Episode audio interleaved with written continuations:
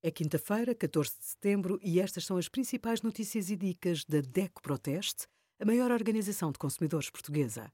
Hoje, em DECO.proteste.pt, sugerimos lavar a roupa, 5 maus hábitos a corrigir, como escolher o tablet e o melhor seguro multirriscos habitação no nosso simulador.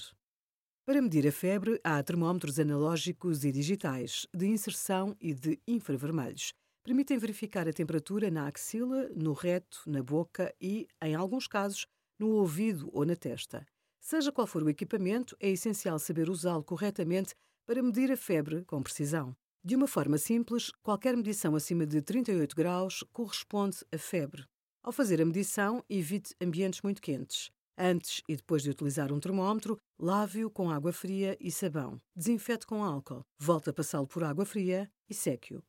Obrigada por acompanhar a DEC Proteste, a contribuir para consumidores mais informados, participativos e exigentes. Visite o nosso site em deco.proteste.pt.